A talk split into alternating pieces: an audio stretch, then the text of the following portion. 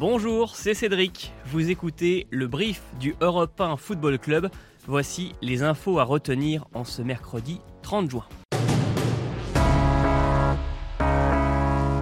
Gareth Southgate tient sa revanche. Le sélectionneur anglais, héros malheureux de la demi-finale perdue face à l'Allemagne en 1996, a vu son équipe se qualifier pour les quarts de finale.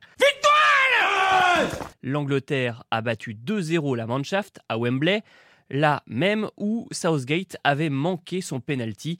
Et preuve que les planètes sont en train de s'aligner pour les Three Lions, Pickford n'a toujours pas encaissé de but dans cet euro.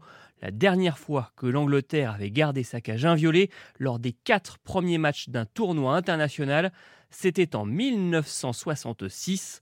Les Anglais avaient alors terminé champion du monde. Ça c'était fou, ça c'est le destin, c'était décrit. A l'inverse, il n'y a donc plus de représentants du groupe de la mort. L'Allemagne a rejoint le Portugal et la France au rang des éliminés, et cela signifie aussi la fin du règne de Joachim Löw. Je crains fort, mes amis, que ce ne soit la fin de nos aventures. Après 15 ans à la tête de la sélection, celui qui a mené la Mannschaft au titre de champion du monde en 2014 tire sa révérence.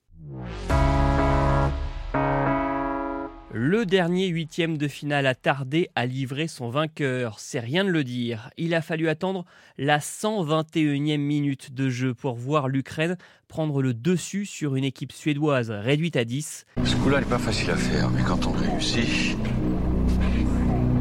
ne relève pas. De la tête, Dovbik a joué les héros en prolongation. Il qualifie son pays pour les quarts de finale. Ce n'est pas arrivé très souvent dans l'histoire. Une seule fois même, l'Ukraine est parvenue à se hisser à ce stade d'une compétition. C'était à la Coupe du Monde 2006 et à l'époque, un certain Andrei Shevchenko n'était pas sur le banc, mais bien sur le terrain.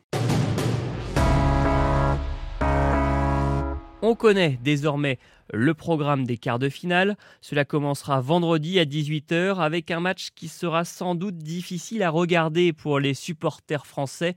Espagne-Suisse. Oh, ne retournez pas le couteau dans la plaie, je suis assez confuse. Puis à 21h, la Belgique affrontera l'Italie pour l'affiche de ces quarts. Cela se poursuivra ensuite samedi à 18h avec un match très ouvert entre la République tchèque et le Danemark avant Suède-Angleterre à 21h. Pas tout à fait ce que j'avais prévu, mais pas mal.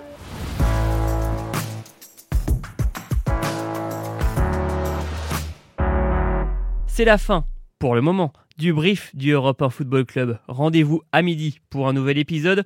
Ne le manquez pas, car c'est la dernière fois que je vous parlerai des Bleus. j'ai mal? C'est très douloureux. Oui. En effet, cela risque d'être un peu sensible. À tout à l'heure.